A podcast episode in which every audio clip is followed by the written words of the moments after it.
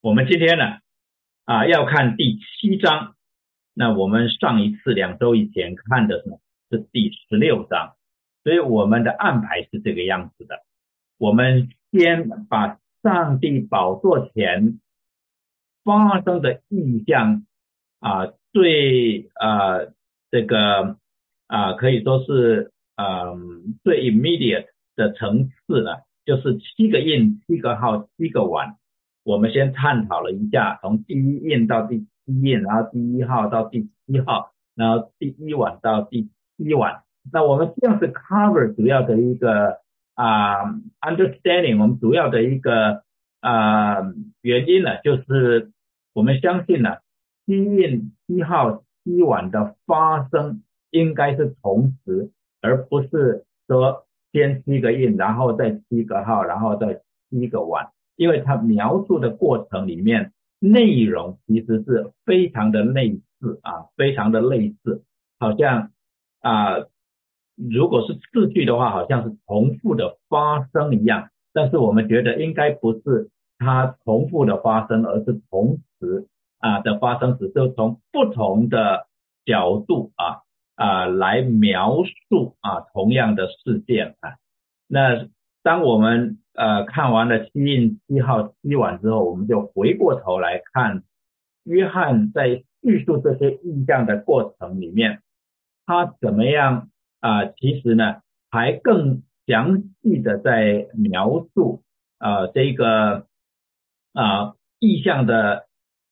发生里面呢，有一些在地上所发生的事情，所以我们就回想到在先知书里面哈。先知的镜头啊，他有时候往前推，所以呢，那些的呃焦点呢，可能就是在犹大的身上，在耶路撒冷，或者是在以色列、撒玛利亚，或者在亚兰，或者是在巴比伦，或者在亚述，或者在啊其他特定的这一些族群上面。那有时候他把镜头往后拉，就是对整整个地区，甚至对普世、对列国啊来发讯息。所以它镜头有时候往前推，有时候往后拉。我们在读先知书的时候呢，我们就必须要搞清楚他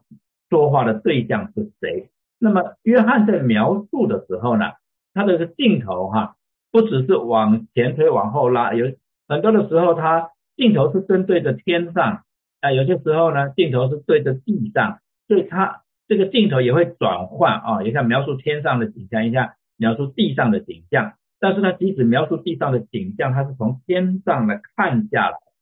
啊，看下来，因为在第四章一开始就描述他被提到天上去啊，所以那个 perspective 就是他是在上帝的宝座前，在神的宝座前来看这一些发生的事情。但是发生的事情呢，包括就在神的宝座前啊的敬拜，也包括在地上。神在审判之前所降的灾难，跟在审判的时候所发生的事情，以及审判之后所发生的事情啊，所以我们啊会有这一些的啊变化哈，我们要跟跟着这个镜头呢啊，我们的焦点啊也要随着调整。那我们今天啊要看的是第七章，一共是七节的经文，它的主题呢就是第一个插曲哈。就是在七印之间，呃，有第一个插曲。那么啊，这个主题呢是讲到在要降灾之前，神做的一件事情。他做的这件事情呢，是要使得属于他的人，我们简称为圣徒，要受印哈，身上要领受印记。这个印记最一个很主要的功能是叫我们能够蒙保守，蒙保守。那么，这里面关键的两节经文讲到，这些人他们不再饥不在渴，日头和炎热也必不伤害他们，因为宝座中的羔羊必牧养他们，领他们到生命水的泉源，人也必擦去他们一切的眼泪。好，那我们跳回来这里啊，那么在这段的经文第七章之前，我们啊很很快复习一下我们查过的经文，就是第。第一晚哈，第一晚的最后啊，在启示录十六章二十一呃十二到二十一节那里讲到第五晚、第六晚、第七晚，讲到末日大征战等上帝大怒的审判，归纳出来是一个基本的真理，就是末日的审判非常的可怕，并且会骤然临到啊，这个就是跟先知书里面一个同一个主题啊，就是审判会骤然临到，所以先知书里面常常讲到一夜之间哈，一夜之间就要发生什么事情，都是在描述那个骤然性，那都描述。啊，那个进行的会很快啊，会很快。对他讲到末日的审判极其可怕，而且会骤然临到，所以我们要随时警醒祷告，等候主，随时警醒祷告。就像彼得讲到这个万物的结局定了，那所以我们要谨慎自守，警醒祷告。那么我们归纳出来三个啊主灵的原则。首先讲到分辨真理的时候，不是看一个人的能力大小。而是看他所做的是否合乎真道啊，才不会上鬼魔的当啊。因为鬼魔能够做的事情啊也很多，能力也很大，但是我们去分辨的时候是看他做的事情是不是啊合乎神所启示的真道。第二点和等候主呢，在在临必须要随时警醒啊，明辨真伪，替代基督，追求圣洁的生活。第三个呢，讲到末世灾难来临的时候呢，主会保守啊那一些。因呃那些属于他的人，所以因着信我们要刚强壮胆，靠主站立的稳。因为在这个灾难降临的时候是蛮可怕的，所以我们要站立的稳啊，刚强壮胆。那我们回顾先知那个时候啊，当亚述王带着他的军队来的时候，那个是一个非常可怕，不只是风声鹤唳，那时候人到处寻找可以躲藏的地方啊，到山里面躲啊，到。呃，旷野里面躲到哪里去？躲到小城里面躲，到处在寻找可以躲藏的地方。就是一听到这个亚述的军队来了，大家的心都消化了，连连连拿兵器的心都消化了，那一种的光景啊，就是像末世的光景。当灾难来临的时候，人到处找躲藏的地方的那一种的可怕。那神对于信徒的一个安慰跟劝勉，就是说。因着信哈，我们要刚强壮胆，靠主站立的稳啊！因为呢，我们也相信神必然保守我们啊。那啊，因为我们第六章呢啊是有一段时间了，我们查第六章呃的时候呢，离现在已经有一个多月的时间了哈。那所以呢，我们很快复习一下第六章到最后说的是什么，就是揭开第六印第七印啊，还没有第七印，第七印是在第八章第一节那里讲到揭开第七印的时候，这个。啊，就就安静了，就就就极静了，这样天上极静了两刻。但是在第一印到第六印的时候，发生了什么事情呢？我们呃看到第六印那里揭开第六印的时候，我又看见地大震动，日头变黑像毛布，满月变红变血等等啊。那第一印到第四印，我们知道说是四匹马呃骑着马的出来了。然后第五印呢，就是圣徒在祭坛底下啊。求神为他们伸冤。那么第六印的时候呢，就是这个最后的大的灾难下来了。十三节讲到天上的星辰坠落于地，如同无花果树被大风摇动，落下了未熟的果子一样。到了十六节那里讲到那一些在啊这种灾难及审判底下的人，就会像就是啊畏惧到一个地步，像山和岩石都倒在我们身上，把把我们藏起来。躲避做宝座者的面目和羔羊的愤怒，因为他们愤怒的大日子到了，谁能站得住呢？这是第六章的末了啊，我们所读的。好，那我们看第七章怎么说。第一节开始说：此后我看见四位天使站在地的四角，执掌地上的呃地上四方的风，叫风。不吹在地上、海上和树上。我又看见另有一位天使从日出之地上来，拿着永生神的印。他就像那得着权柄能伤害地和海的四位天使，大声喊着说：“地和海并树木，你们不可伤害。等我们印了我们神众仆人的额。”我听见以色列人各支派中受印的数目有十四万四千，犹大支派中受印的有一万二千。流变支派中有一万二千，加德支派中有一万二千，亚瑟支派中有一万二千，拿弗他利支派中有一万二千，马拉西支派中有一万二千，西缅支派中有一万二千，利外支派中有一万二千，大家支派中有一万二千，希伯伦支派中有一万二千，约瑟支派中有一万二千，便雅悯支派中受印的有一万二千。此后我观看，见有许多的人，没有人能数过来。是从各国各族各民各方来的，站在宝座和羔羊面前，身穿白衣，手拿众树枝，大声喊着说：“愿救恩归于坐在宝座上我们的神，也归于羔羊。”众天使都站在宝座和众长老并四活物的周围，在宝座前面伏于地敬拜神，说：“阿门！重赞荣耀智慧感谢尊贵权柄大力。”都归于我们的神，直到永永远远。阿门。长老中有一位问我说：“这些穿白衣的是谁？是从哪里来的？”我对他说：“佛主，你知道。”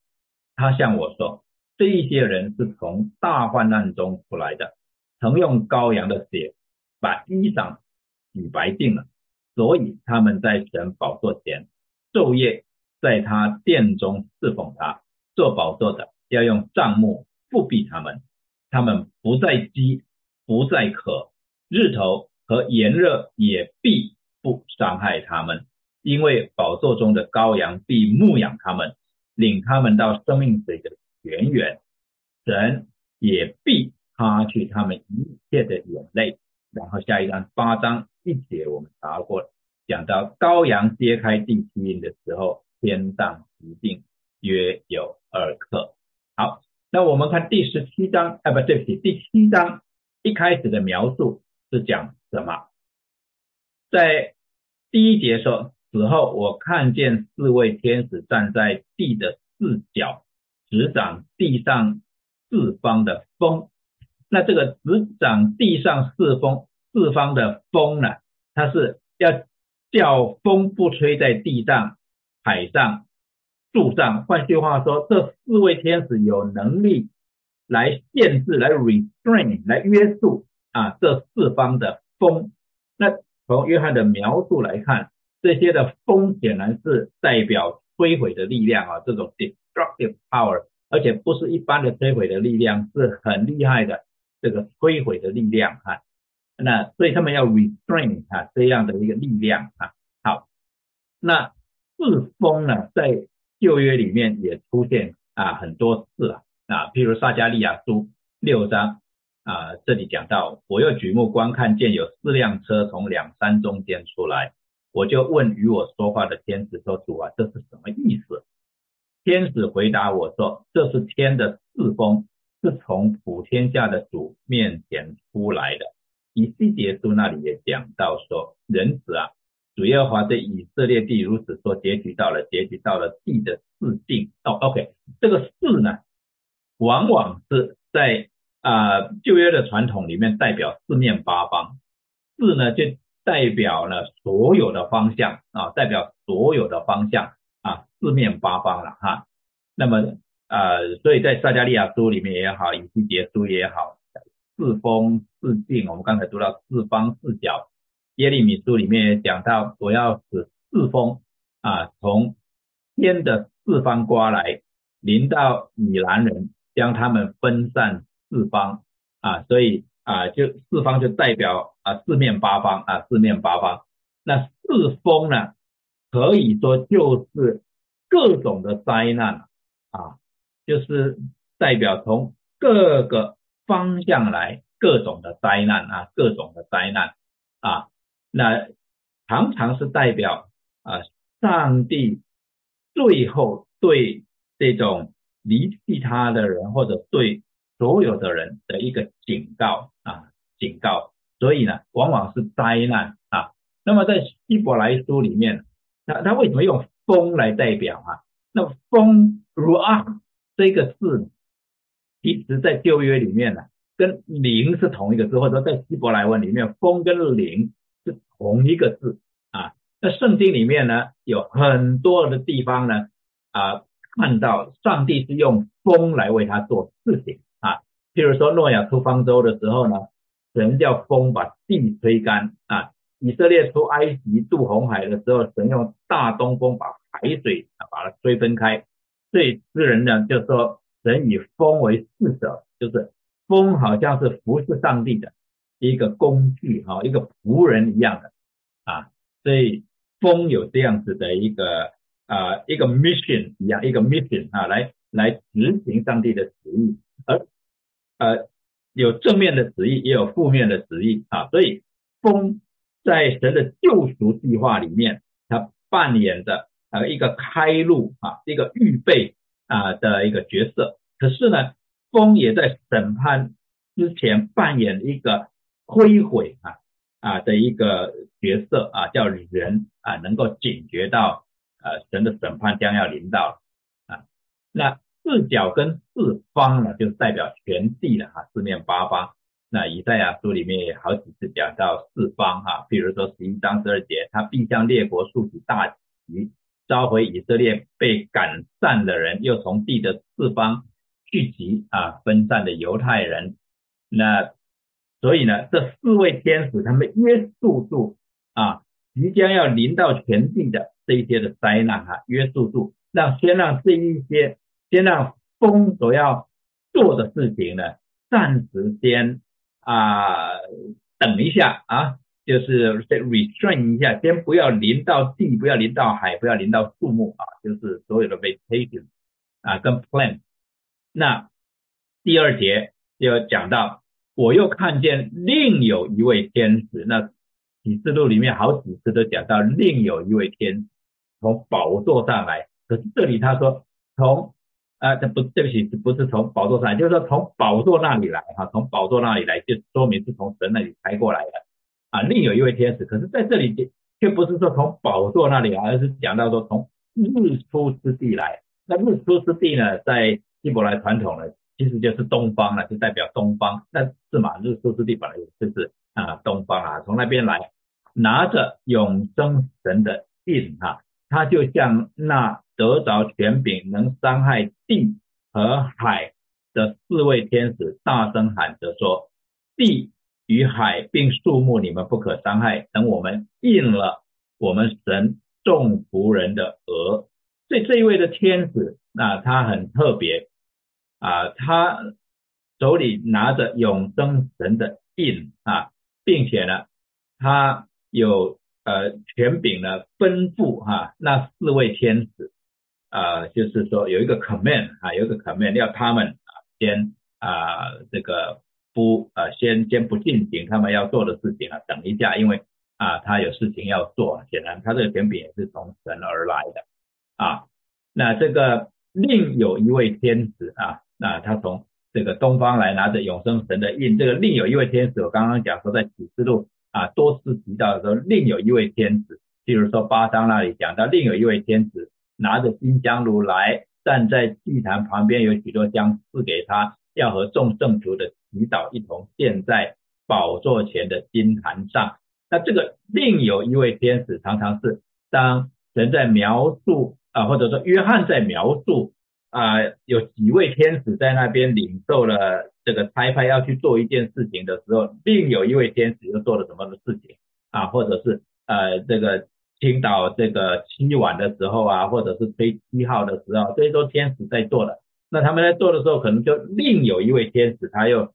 啊在天上又做什么事情，或者啊到地上来又做什么事情啊？第十章那里也讲到，我又看见另有一位大力的天使从天降下，披着云彩，头上有红等等啊。有些时候就会叫我们讲，这另有一位天使啊是谁？是耶稣吗？对有些的描述呢，就让我们觉得是另有一位天使，又好像是耶稣。同时呢，这个耶稣也有被称为是侍者的时候啊。那呃，当然耶稣被称为是侍者的时候，我们不会把它翻成天使 angel，我们会把它翻成 messenger。那 messenger，因为他会带着信息啊。那所以有些时候我们在解经上面的时候有这个样的挣扎。不过这个。啊，如果说没有跟我们讲的很清楚的话，那我们有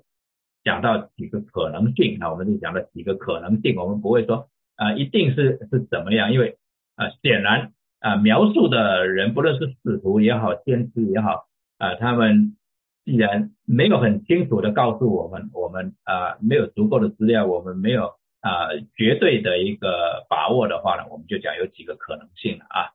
好，那第三节那里讲到地与海并树木，你们不可伤害。为什么不可伤害？因为那个时候的伤害会 indiscriminate，就是不分啊，没有分别的啊，都会降临啊。那这却不是神的旨意，因为神要在灾难降临的时候，对于受灾的人，他要有所分别啊。哪些人要被分别出来呢？就是他的仆人，所以呢，这一位天使呢，他就讲，等我们应了我们神众仆人的额啊，众仆人的就是主神的，在身份上主神的这个仆人呢，跟在啊保罗书信里面，他自称我是耶稣基督的仆人，原文是同一个字，这个意思就是奴仆了，就是 slave 奴仆的意思。那为什么奴仆这个字很重要？翻成仆人，这个意味就就淡了呢，就是因为原来奴仆这个字呢，有一个带着一个啊归属的 property 啊，我是属于某个人的财产的意思，我是谁的奴隶，就是说我是他所拥有的，我是属于他的财产。那所以呢，既然我是属于这一家人的，那我的身上就有这一家的印记，那。使徒们是用这样子的方式来描述他们的身份，说他们是属基督的，就是他们身上呢，仿佛是有基督之家的一个印记，一个 mark，一个 seal 啊，一个必有一个印章啊，在他们的身上，在他们的额上，在他们的手背上，呃，这个呃都有可能啊。那在这里是讲在额上啊啊，所以呢，从从这句话来看呢，这里的风明显的带着极大的。祸害跟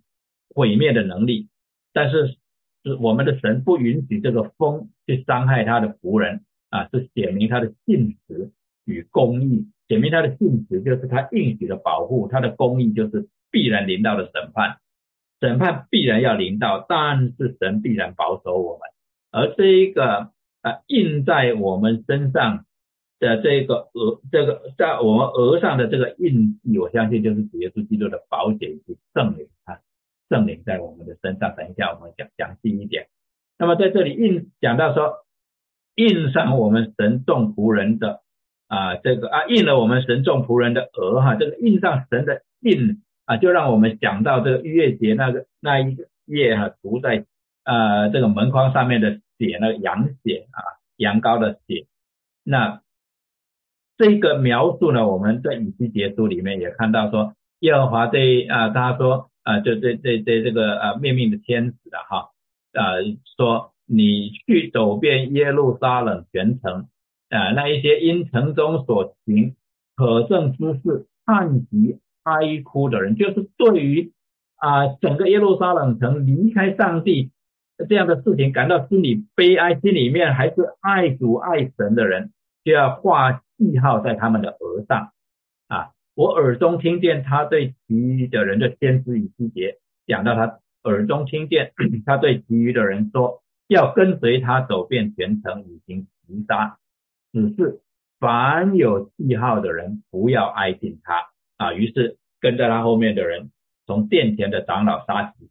啊，就是从殿里面的长老祭司就已经败坏了，就离弃耶和华神了啊！那唯有那一些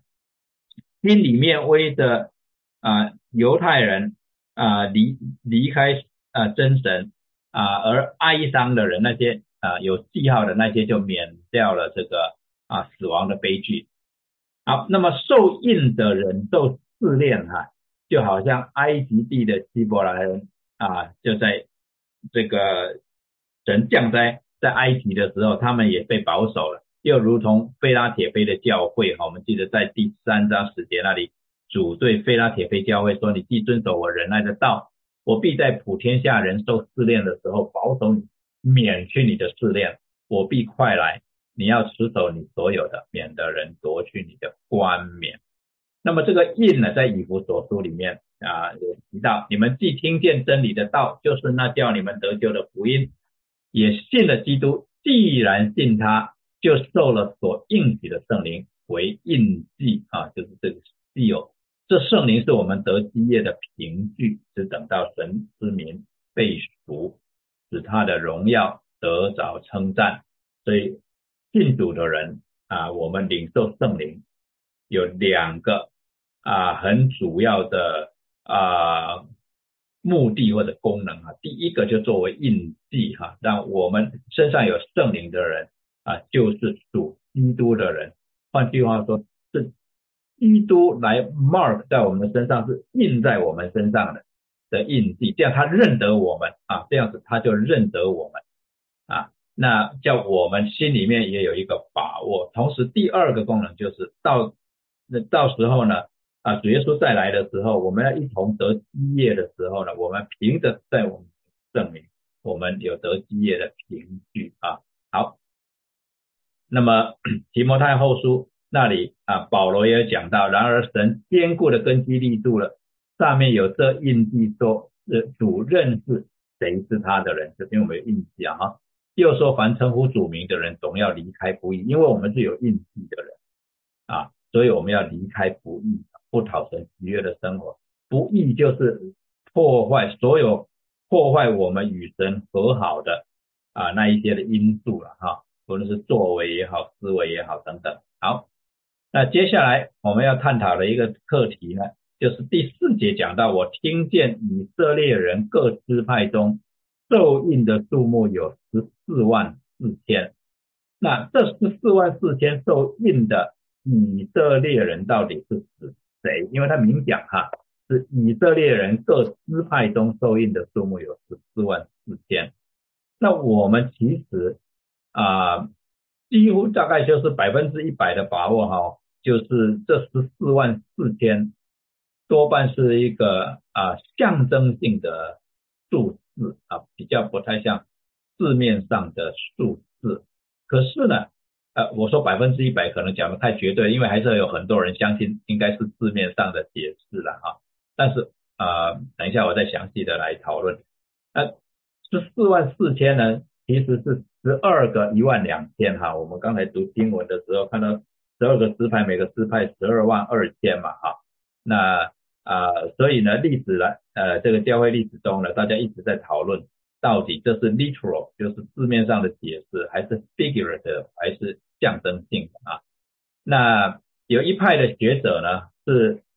属于未来派，未来派的意思就是启示录所讲的这一些的事情呢，不论是七印、七号、七晚，这还有七雷，其实。那这些的事情都还没有发生，要在主耶稣再来之前啊，就是他要来了，还会发生。那这一派的学者认为，呃，这一派的学者被称为是未来派，就是说我们现在都还没有处在基印七号七晚的光景里面，这些事情对我们来讲都还没有发生。那对这一派的学者来讲，他们认为呢，啊，那十四万四千人就是字义上解释，就是到时候呢。这十四万四千人呢，是指啊这个所有的以色列人啊，就是所有得救的以色列人啊，所有得救的以色列人，他们的根据呢就是罗马书十一章二十五节，弟兄们，我不愿意你们不知道这奥秘，就是以色列人有几分是硬心的，等到外邦人的数目填满了，于是以色列全家都要得救。因着保罗这一句话哈，保罗在罗马书第九章到第十一章讲到以色列的未来。那利波曾问到这个问题啊，以后我们另外找一个时间啊来讲学者们对以色列未来的两种不同的看法，主要两种看法。那时代派的啊，时代派的就是主要的就是他们认为神的救赎历史分成几个阶段，所以呢啊阶段与阶段之间有不同的。啊，处理方式哈，或者说神与不同阶段的人有不同的约定，而最主要的就是说神与以色列人的约定跟神与基督徒的约定是不同的约定啊，不同的圣约，所以不同的对待方式。那这里的十四万四千人是指以色列人，是专指以色列人。那这是时时代派学者啊，他们啊的一个立场。我个人是倾向于综合派啊。那为什么哈？跟大家解释。综合派呢认为十四万四千是象征性的解释啊，是包括所有信主的人啊，所有信主的人啊，就是主所认识的人，主所承认的人啊。那么啊，在罗马书二章那里就保罗已经先说了哈，已经先声明了啊，外面做犹太人的不是真犹太人，外面肉身的割礼。也不是真割礼，唯有里面做的才是真犹太人。真割礼也是心里的，在乎灵。那我是啊认为就是，当然啊不是我发明的，很多的学者呢啊是这样子解释。因为保罗在罗马书里面他已经先声明了啊，这个当基督来了以后呢啊，怎么样的人才是啊，就显明了什么样子的人才是真犹太人，也就是呃代表。真以色列人啊，不是种族上的哈，而是不是不是种族上，不是身体上的，而是灵里面啊，从灵里面来确定。好，那在加太书保罗也提到，所以你们要知道，那以信为本就是亚伯拉罕的子孙啊。保罗在加拉太书里面讲到啊，这个以信为本的才是真正属神的百姓，不是以律法为本。在以赛亚书旧约也已经讲到未来所要成就的事情，或者未来所要显明的事情，就是说啊，神对弥赛亚说，对他的仆人啊，当然就是指弥赛亚哈，对他的仆人说，你做我的仆人，使雅各众支派复兴，使以色列中得保全的归为，善为小事。我还要使你做外邦人的光，叫你施行我的救恩，直到地极。啊，这里明显的神救赎的恩典，不只是给以色列人中啊血统的以色列人中归回他的，就是渔民啊，我们讲的 remnant 渔民，还要包括外邦从外邦招回来的人啊。那 在以赛亚书五十一章那里也讲说，我的百姓啊，要向我留心，我的国民呢，要向我侧耳，因为训诲必从我而出，我必坚定我公理。为万民之光，所以到五十五章五节那里，他讲到说：“我你素不认识的国民，你也必招来；素不认识你的国民，也必向你奔跑。都因耶和华你的神以色列的圣者，因为他已经荣耀了你。”啊，那这里就讲到神和他的仆人，他的那个仆人就是啊呃弥赛亚啊。那不但是这样子呢，我们在前面天上的敬拜啊，第四章、第五章讲到天上的敬拜的时候，我们就看到约翰已经描述了在宝座前啊颂赞敬拜的这些人。他说他们唱新歌，说你配拿书卷，配揭开七印，因为你曾被杀。讲到羔羊，对吧？用自己的血从各族、各方、各民、各国中 买了人来。叫他们归于神，又叫他们成为国民，做祭司，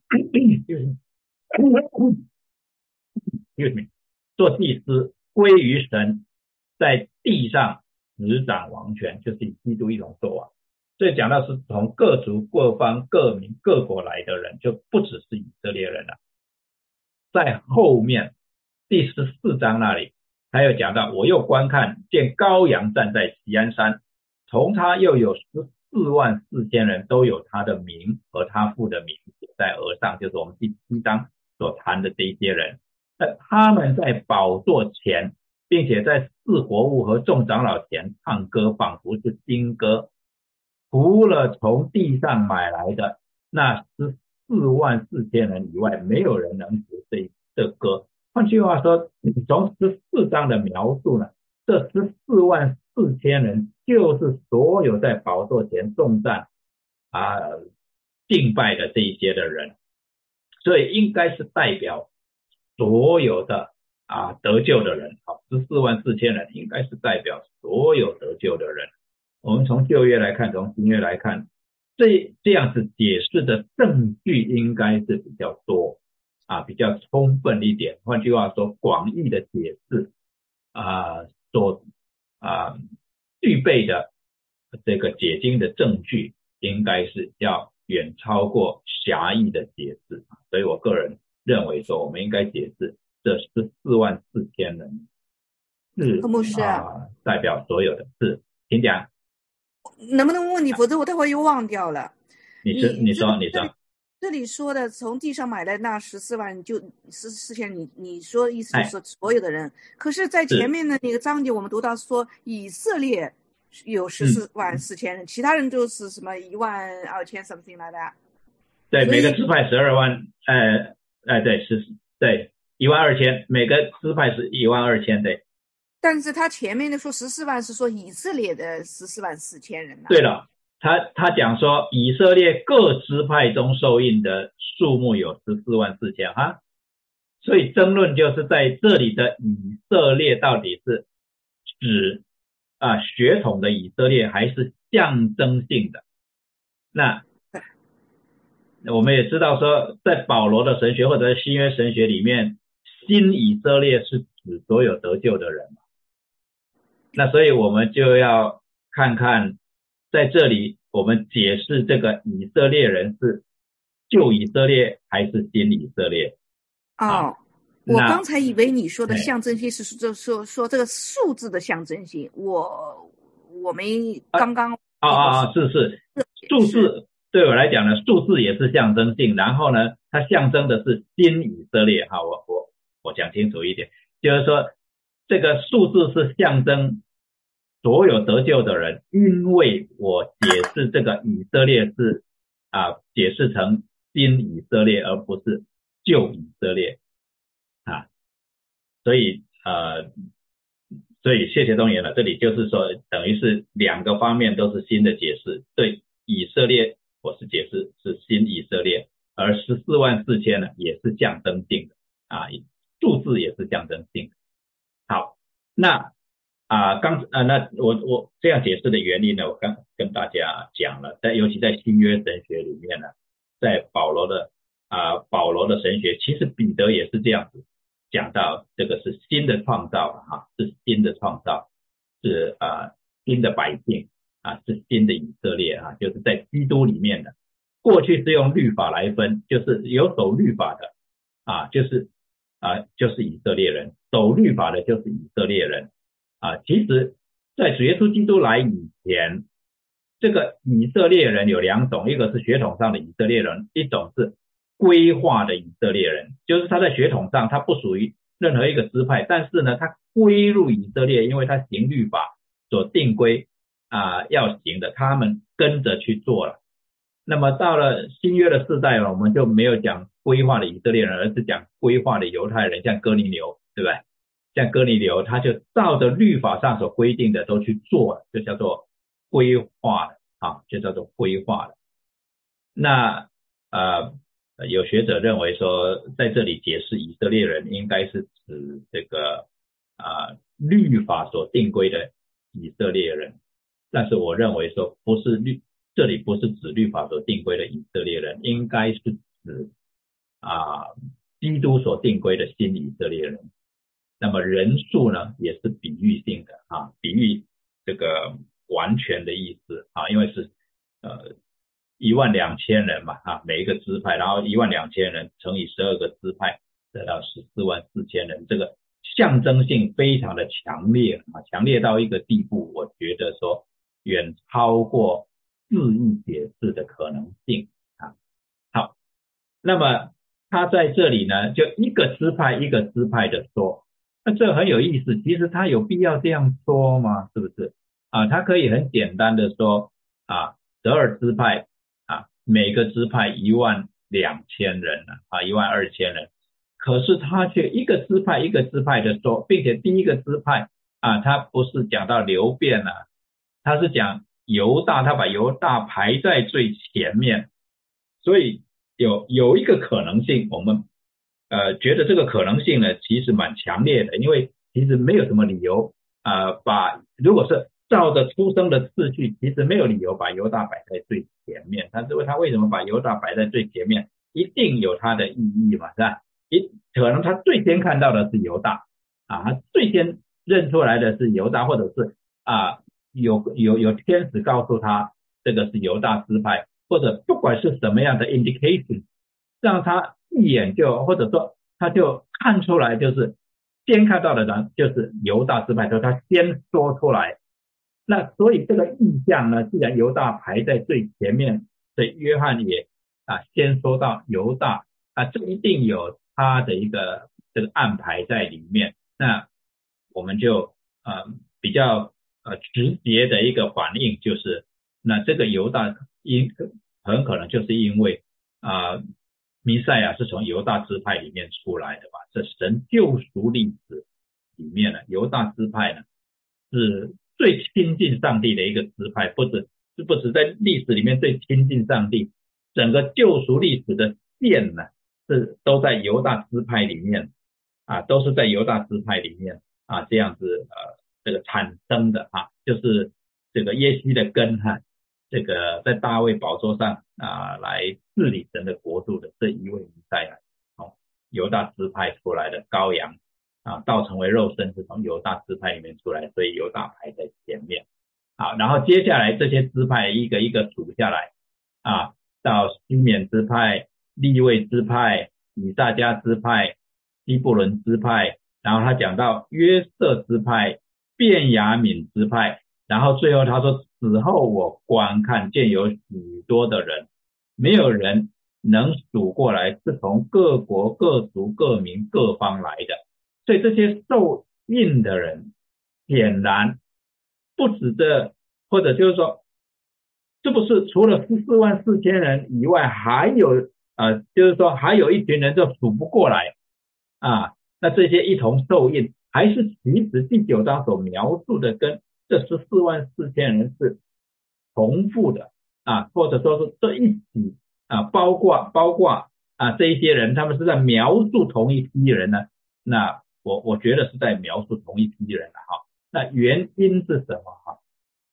原因就是在描述这十二个支派的时候呢，出现了一件很特别的事情，就是出现了约瑟支派。那如果出现约瑟支派呢，怎么还有这一个啊前面啊这个怎么还有马拉西啊支派呢？不是这一个以法莲跟马拉西取代了约瑟了吗？怎么这里有一个马拉西支派，然后以法莲支派没有了，反而呢出来一个约瑟支派，是不是搞混了还是怎么一回事？怎么这十二个支派呢？啊，变成有一个约瑟支派出来了啊？照理说有约瑟的话，不应该有马拉西吧？可是这里却少了但支派，所以让我们觉得好像啊，你你有约瑟呢，那没有以法莲，没有马拉西，我们可以理解。可是这里有马拉西而没有但，所以一是不是又是马拉西取代了这个但呢？那如果马拉西取代取代了但支派，为什么但支派被取代呢？那为什么有马拉西还有约瑟支派呢？那这一些的问题，就让我们再回到啊，再退一步来问说，那这十二个支派这样子列出来，是不是也有它一个象征的意义在里面要表达？是不是有一个讯息在里面是要我们啊来明白的呢？那学者们呢就探讨这一个问题。首先呢，发现说这十二个支派里面少了。但支派少了以法莲支派，但是却多了，却多了啊约瑟支派啊多了约瑟支派。那我们先讨论为什么但支派没有了。我们回到四世纪的时候，我们就发现但族他们在啊分地的时候，他们没有去得他们所分到的地啊。就是约书亚分给十二个支派这个啊地的时候呢，但族他们没有去得他们所应得的地，他们到处流浪，到处另外去找地，所以他们拒绝了上帝所赐给他们的产业了，神所赐给他们产业，他们拒绝了，所以呢，但支派呢就很早就被除名了。历代志上第四章到第七章的族谱里面也就没有他们啊。所以但支派其实四世纪第十八章整章在描述的，就是但族他们怎么样一开始就跟其他的支派呢，就是不同啊，他们其实就好像脱离了以色列十二支派一样，所以很可能是这个原因，这个支派呢就被除名了啊。而且呢，但支派在以法莲支派，呃，但支派跟以法莲支派在四世纪的描述里面，就是在十二支派里面首先离弃以色列的神，去拜偶像啊，去拜偶像。那参孙呢是但支派的，这很可能这个原因呢，使得这两个支派就被除名。大家记得以法莲支派哈，就是代表北国，代表。啊，这个分裂的王国里面的北国，在以赛亚书里面啊，先知就是用以法莲这个名称来称呼北国哈。以法莲的首都是撒玛利亚啊，就是以以法莲来代表北国，所以呢，那个呃这个以法莲支派呢就被也被除名了啊。那为什么用约瑟来取代呢？从约翰的叙述来看，啊，好像约瑟那就取代了但跟以法莲了嘛，啊，那这个呃约瑟的支派 原来已经被马拉西跟以法莲取代，因为这个呃啊雅各为他们祝福的时候是为以法莲跟马拉西，哎哎为马拉西以法莲祝福了嘛，哈，那么这里所说的约瑟支派是从哪里来的呢？既然以法莲已经被否定了，它已经不属于我们了，而马拉西支派又有一个单独的一个支派在那里，那怎么会出来一个约瑟支派呢？这个约瑟支派是哪些人呢？啊，然后他的意思到底是什么呢？啊，为什么有个约瑟支派呢？我们在回旧约去看的时候，就会发现约瑟呢，其实往往是有一个代表性。代表什么呢？代表上帝在雅各家最黑暗的时期所预备的救赎。从创世纪里面，我们看到约翰被哥哥卖到啊埃及去哈，那其实是上帝所预备的一个救赎的恩典。所以在创世纪四十五章那里，约瑟啊就安慰他的哥哥们说啊，虽然你们是恶意哈，但是在神的计划里面。其实是出于神的美意哈，意思是要保全我们一家人啊。那同样的，在四世纪的末了啊，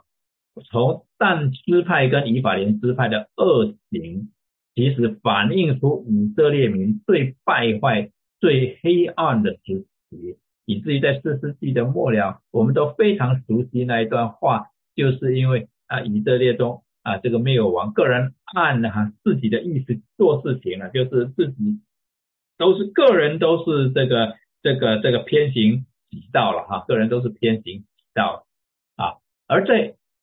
四世纪后面呢，我们就读到路德记，就好像是啊，借着上帝借着路德预备了以色列民的救赎一样哈，因路德就嫁给波斯嘛哈。然后就生二贝德，二贝德生耶西，生大卫嘛，就是有一个呃救赎的一个一道光出现一样。所以约瑟取代但跟以法莲，其实具有浓厚的这个救赎的意义哈。对，这个救赎的意义其实就是新的创造的意义，就是原来所拣选的人呢，已经败坏到一个地步了啊，败坏到一个地步，上帝就。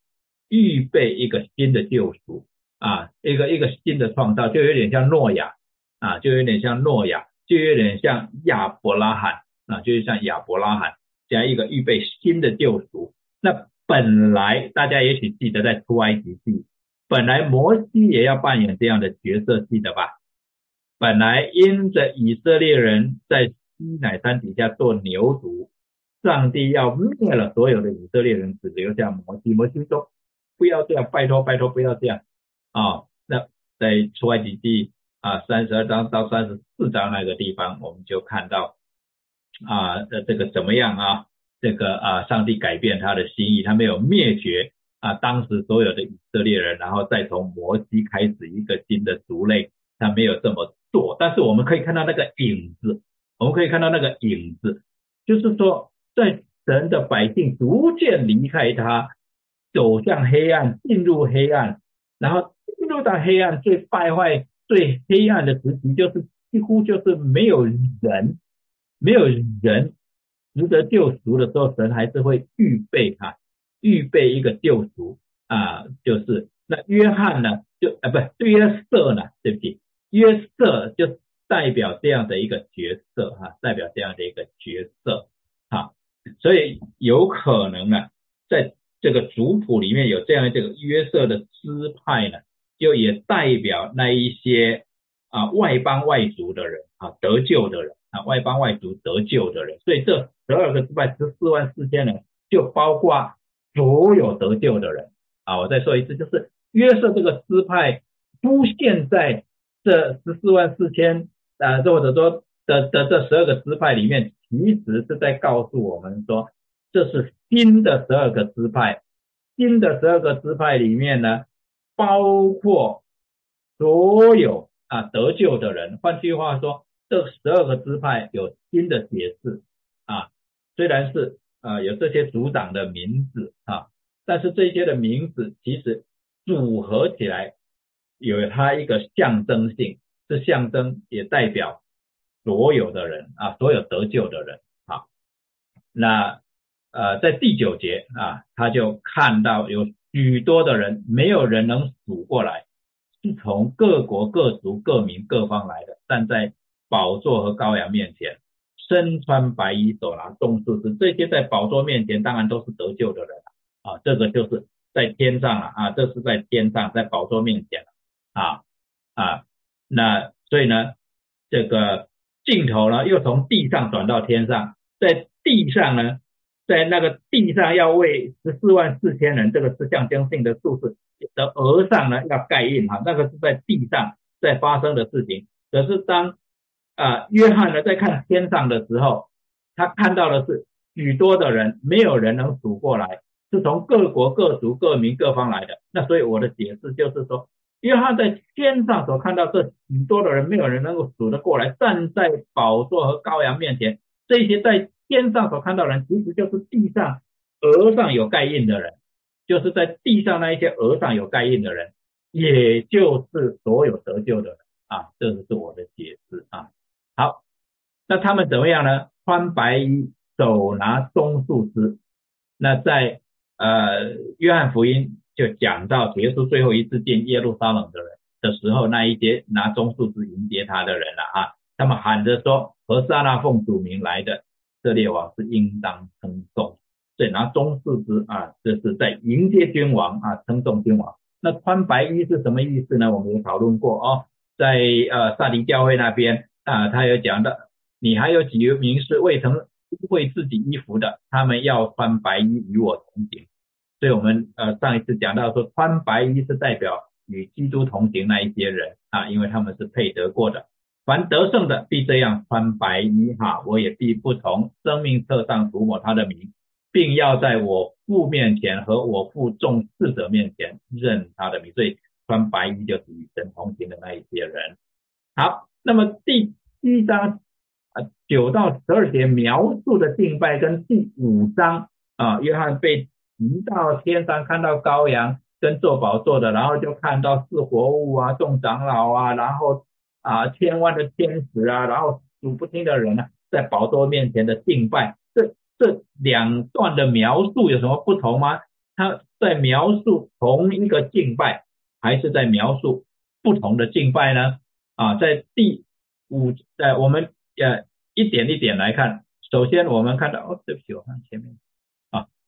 首先我们看到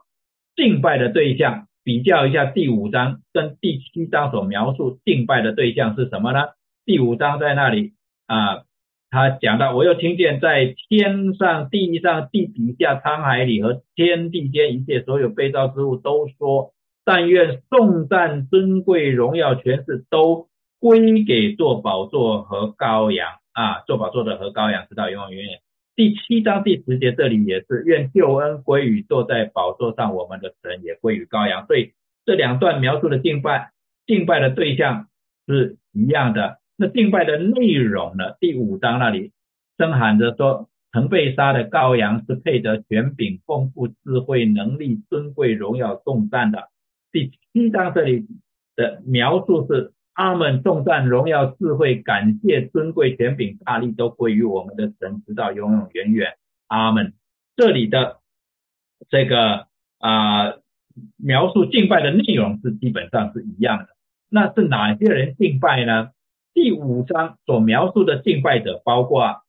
四活物和二十四位长老，他们伏在羔羊的面前。同时呢，第十一节那里又描述说，在宝座。与活物并长老的周围有许多天使的声音。接着他又描述，我又听见在天上、地上、地底下、沧海里和天地间一切所有被造之物都说等等。所以第五章那里描述的敬拜是包括四活物、二十四位长老、天使和所有的受造之物。第七章是怎么描述呢？第七章讲死后。我观看见有许多的人，没有人能数过来，是从各国各族各民各方来的等等。第十一节又描述众天使，那他们是怎么样？他们是站在宝座和众长老并四活物的周围，所以敬拜者也是一样的啊，敬拜者也是一样。那这两段的经文所描述的这许多的人，又是从哪里来的呢？第五章那里描述说。这一些人是啊，用羔羊的血从各族、各方、各民、各国中买来的啊，他买的人来叫他们归于神。第九呃第七章这里也是描述说，是从各国、各国、各族、各民啊各方来的，各方就是各个语言了哈，就就就是 every language，或者说 all language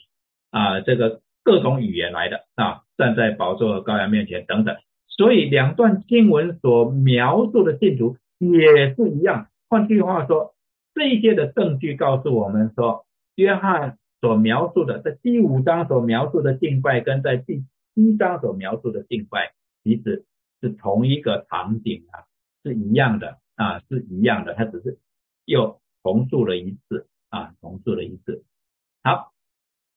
那。约翰看到这一些人啊的时候，他当然心里有一些的问题。可是那位啊长老呢，这个呃把他心里面的问题问出来了。这一些人是从哪里来的？约翰当然不知道，这正是他的问题嘛。所以他的回答是说：“主啊，你知道啊。”那呃他这个主当然跟呃这个称主主耶稣的那个主的字是同一个字，但是意思显然是不同的啦哈，是一个尊称嘛哈。好，那。那这个长老就跟他讲，这些人是从大患难中出来的啊，从大患难中出来。那这个大患难是什么意思呢？学者之间就有一些的争执了啊。这个大患难呢，是指一个特定的事件、特定的时间段所发生的事情，还是指一个比较 general 的概念？啊，是描述一段比较长的时间呢。我们来看但以理书那里首先提到这个大患难或者大艰难啊，呃，就换成希腊文是一样。虽然原来但以理书是希伯来文，但是翻的七十四译本，它用的字是一样的啊。那但以理书十二章第一节，他提到说，那时保佑你本国知名的天使长米迦勒必站起来，并且有大艰，就讲到幕后啊幕后的时代。那有国以来，直到此时没有这样的。你本国的民中，凡名录在册上的，必得拯救。那但以理的预言呢，是呃他所看到的异象所讲的预言，其实是在预言亚历山大帝的部将叙利亚王哈，他西流士王朝就是在埃及的西流士王朝，跟啊不对不起，在叙利亚的西流士王朝，呃跟在埃及的 Ptolemy。这个普多罗马王朝之间的战争啊，那就迦南地就就夹在中间嘛，啊，就夹在中间，那就这个带来很大的灾难啊。那呃，但以理的短期的预言是讲到那个，但是主来了以后，使徒们就意识到说，但以理先是但以理的预言有它一个终极的应验，是讲到更长久的呃幕后呢要发生的事情啊。那但以理先知但以理讲到的灾难呢，它终极的应验呢是要发生什么事情呢？就是许多守圣约的百姓，这些智慧人。要倒在刀下，或者被火烧，或者被掳掠，或者被抢取，呃，抢夺啊！他们要受熬炼，直到定死。而这个叙利亚王呢，他必任意而行，自高自大，超过所有的神，就是这些外邦神，又用奇异的话攻击万神之神，他必行事亨通，直到主的愤怒完毕，因为所定的事必然成就。我们就发现上语里描述这个叙利亚王跟。以赛亚描述亚述王非常非常的类似，那他们描述这些当时的强权跟当时掌权者，似乎都指向在最后的时代啊，会出现一位啊像亚述王、像叙利亚王这样的一位掌权者在地上，那么要跟上帝、跟神做。跟羔羊哈，跟羔羊做最后的征战啊，就最后的那一场大战啊。好，那回到大灾难这个主题，但以理就已经提到幕后有个大灾难啊。那马太福音又提到，就在二十四章二十五章主耶稣讲到末世的时候，又提到幕后有一个大灾难，那我们就知道这个灾难就不是指。但以理所预言叙利亚王所要造成的那个大灾难，因为那些事情已经发生了，在这里主耶稣在讲的时候，就指以后要发生了，因为那时必有大灾难从世界的起头直到如今没有这样的灾难，后来也必没有。所以呢，这样的灾难到底是怎么样呢？那啊，越来越多的学者，尤其是二十世纪中期以后啊，六零年代。以后，尤其八零年以后啊，八零年以后，越来越多的学者认为，这里的大灾难最可能啊，最可能是指持续在教会时期发生的逼迫和患难，而不是指发生在主再来之前那种毁灭性的大灾难。换句话说，从主耶稣在马太福音二十四章的描述，这个大灾难似乎是。指着他离开之后所要发生的事情，为什么呢？第一个呢，约翰解释但以理书对末期的预言都是从主耶稣受难开始的啊，就是说但以理所讲到对末世的预言，对约翰来讲是会在主耶稣受难以后开始发生。那么彼得跟众使徒也是这样看啊，那。约翰解释但以理书中的复活，他认为但以理书里面所讲的复活是从主耶稣道成肉身而来所走的路，然后被钉在十字架上而复活开始的，就是说这一些事情的发生哈，是从主耶稣道成肉身而来开始发生啊，开始发生，那么。约翰的见证，士美拿的教会，推亚推拉教会所提的这些灾难，都是指当时要发生的事情，而不是指以后才要发生的事情啊。这些的灾难，启示录第一章到第三章那里所提到的灾难，尤其第二章、第三章对七个教会所讲的灾难，显然都是当时在他们中间发生的事情。事实上，包括啊，这个从。呃，五零这个四零年代、五零年代一直到写启示录之间所发生的事情，包括尼禄王所造成的那一些的灾难，跟约翰写启示录的时候正在发生的事情，跟启示录写完以后给了众呃这些讯息带给众教会之后还持续发生的这些的事情，都包括在约翰所提的灾难里面，所以我们认为说呢。其实，在这呃这个大灾难呢是持续进行的，更何况主耶稣说啊，在约翰福音第十六章三十三节讲到说，你们在这世上有苦难，然后你们要放心嘛，是不是？因为他已经胜过这个世界啊，所以我们在世上有苦难嘛啊，呃，主耶稣已经跟我们明讲了，而且保罗在他的书信中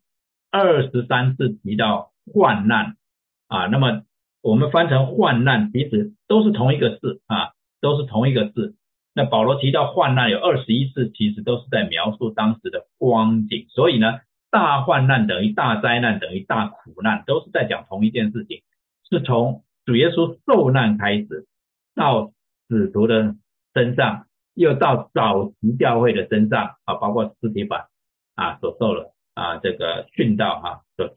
反映出来的灾难，到历世历代圣徒受苦与受难啊。啊，刚才我讲到这个苦难这个字呢，英文翻成 trouble 也好，distress 也好，hardship 也好，suffering 也好，tribulation 也好，都是 s l i p 的这个字啊。这个 s l i p 的这个字，我们有翻成苦难，有翻成灾难，有翻成患难，都是同一个字啊，都是同一个字。所以我们相信说啊，在这里从大患难里面出来的是指教会历史中啊历世历代受苦的圣徒。啊，包括所有历世历代受苦的圣徒啊，那这些圣徒怎么样呢？曾用羔羊的血把衣裳洗白净了啊，因着信主的缘故，被他的宝血洗净，好像穿上白衣服一样啊。所以大灾难的目的，为什么还会临到圣徒的身上呢？因为是在奠定圣徒的信仰跟品格。不只是保罗这么说，彼得也这么说。保罗告诉我们说，在患难中也是欢欢喜喜的，因为知道患难生忍耐，忍耐生老练，老练生盼望，盼望不至于羞耻，因为所赐给我们的圣灵将神的爱浇灌在我们心里。啊，意思就是说，以至于我们不会用我们的遭遇来判断我们在上帝面前的光景，我们不再相信报应神学，我们不会用一个人。的遭遇是好是坏来判断一个人是不是讨神喜悦？不会了，不会了，因为在神面前蒙恩宠的人，在这大患难的时代，也也会啊要去承担苦难。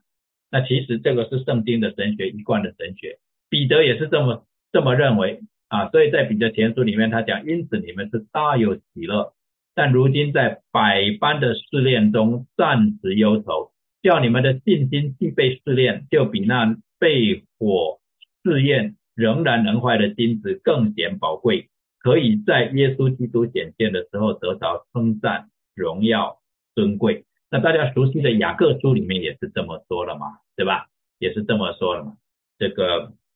我们信心呢，经过忍耐就得以完全嘛，啊，就得以完全。啊，所以雅各书里面更是提到啊，我们信心是要经过试炼啊。那虽然我们信心经过试炼，但是上帝却讲到要用账目来复辟我们。我们先来看这个主题，用账目来复辟我们，也是神给我们的应许。第七章十五节讲到做宝座的要用账目复辟他们，到了。第呃，那么十六节说，他们不再饥，不再渴，日头和炎热也必不伤害他们，因为宝座中的羔羊必牧养他们，领他们到生命水的泉源，神也必擦去他们一切的眼泪。到了十七章以后，我们逐渐啊，到了啊，对不起，到了十六节、十七节也要，我们逐渐的明白过来，这个保护是什么意思。我们先看啊两处的经文啊。约翰福音那里讲到，道成为肉身住在我们中间，那个住那个动词，